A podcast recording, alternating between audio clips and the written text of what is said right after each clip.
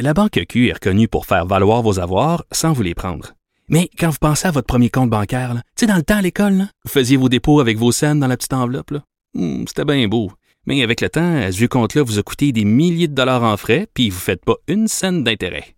Avec la Banque Q, vous obtenez des intérêts élevés et aucun frais sur vos services bancaires courants. Autrement dit, ça fait pas mal plus de scènes dans votre enveloppe, ça. Banque Q. Faites valoir vos avoirs. Visitez banqueq.ca pour en savoir plus.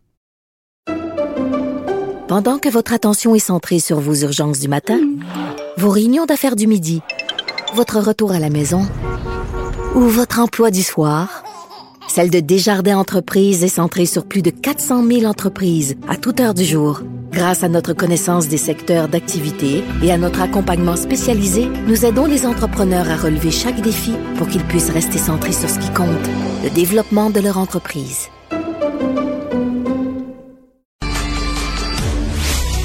Savoir et comprendre l'actualité. Alexandre Morand-Villouellette. Alex, bonjour. Mes hommages. Bon, on en a parlé, là, je viens Roxane. Est-ce que euh, un suivi à la lettre de M. Legault? Non, il n'y a pas eu de retour de hibou avec la lettre euh, envoyée là, Ah donc de M. Legault à M.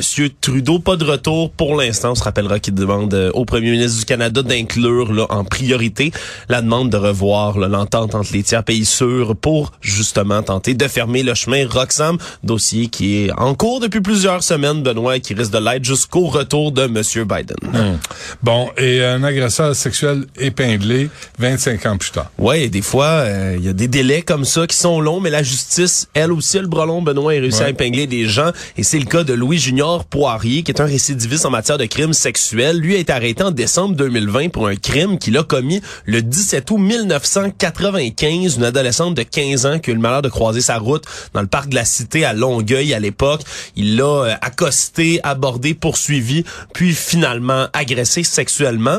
La jeune fille, elle a rencontré les policiers rapidement, a passé une trousse médico-légale. Il y a eu deux expertises biologiques par la suite en 95 l'année même, en 2002, mais on n'avait jamais identifié de profil génétique. Mais deux décennies plus tard, ben, il y a un autre cas similaire qui est survenu en 2018. On tente de dresser un portrait entre les deux agressions. Finalement, c'est pas le cas, ils sont pas reliés du tout. Mais en réouvrant le dossier, on se dit, tiens, il y a des nouveaux progrès en thérapie génétique. On va tenter d'aller voir ce qu'on peut faire. Et là, avec des nouveaux tests, ben, on a réussi à identifier l'ADN de Louis Junior Poirier, qui donc risque de 4 à 8 ans de détention pour ce crime-là au-dessus de 25 ans plus tard. Quand même impressionnant ce qu'on peut faire en médecine médico-légale un peu plus tard comme ça. On va en parler tantôt avec euh, Philippe euh, Richard Bertrand, qui m'avait promis d'aller tester le, le site de la SAC. Oui. Et là, la nouvelle plateforme, elle est maintenant en ligne. Ça clique, hein? S-A-A-Q, clique, c'est le mot qu'on utilise maintenant pour nommer cette nouvelle plateforme, Benoît, qu'on dit plus sécuritaire, plus simple d'utilisation. C'est ce matin que ça a été lancé après un mois de transfert de données. C'est quand même massif, hein, ce qu'on a fait comme, euh, comme travail. C'est plus de 10 milliards de données en 15 000 étapes différentes, 400 employés qui ont fait ça 24 heures sur 24, 7 jours sur 7, qui se sont relayés, semble-t-il, du côté de la SAQ pour faire le processus le plus rapidement possible, puisque pendant un mois, on ne pouvait pas faire la plupart des opérations. Et donc maintenant, sur sa, sa clique, on est censé pouvoir faire les renouvellements de son permis, payer son immatriculation, vendre son véhicule, prendre rendez-vous pour un examen de conduite et autres. Et on dit qu'on veut peu plus tard tenter de migrer sur le même concept, là, le- les SACLIC, être capable de migrer d'autres organismes ministériels qui viendraient se greffer à tout ça. Donc, on peut parier quand même, Benoît, qu'il risque d'y avoir d'autres de ces pannes d'un mois sur d'autres organismes québécois. Faudra voir ce sera lesquels là, qui vont euh, manger la claque en premier. Bon.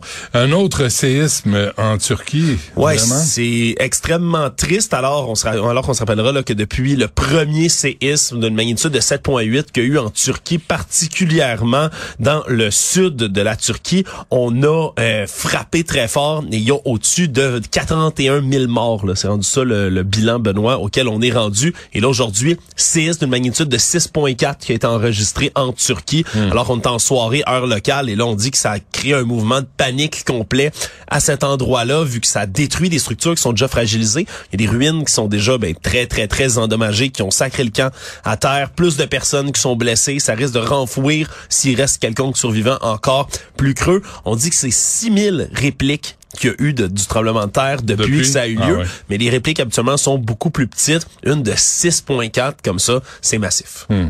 Et nouveau cas de guérison complète du VIH. Troisième dans le monde après une greffe de moelle osseuse, celui qu'on appelle le patient de Düsseldorf en Allemagne n'a plus aucune trace de particules virales du VIH dans son organisme après qu'on lui ait fait une greffe de moelle osseuse de cellules souches au départ pour traiter la leucémie. Et c'est ce qu'on se rend compte, Benoît, c'est que les trois cas comme ça où on a complètement guéri le VIH, c'est trois cas où on voulait traiter une leucémie, trois cas où on a fait une greffe de moelle osseuse et dans les trois cas, les donneurs de la moelle osseuse en question ont une mutation rare d'un gène qui s'appelle le CCR5 qui empêche entre autres l'entrée du VIH dans les cellules souches et ça fait que quand on greffe les gens comme ça, ben on ne peut plus attraper le VIH et la charge virale disparaît complètement de l'organisme. Mais comme il y a moins d'un pour cent de la population générale que cette mutation rare là, c'est pas un traitement à long terme, c'est pas quelque chose qu'on peut répliquer un peu partout, surtout que ben une greffe de moelle osseuse, c'est une opération super complexe et dangereuse.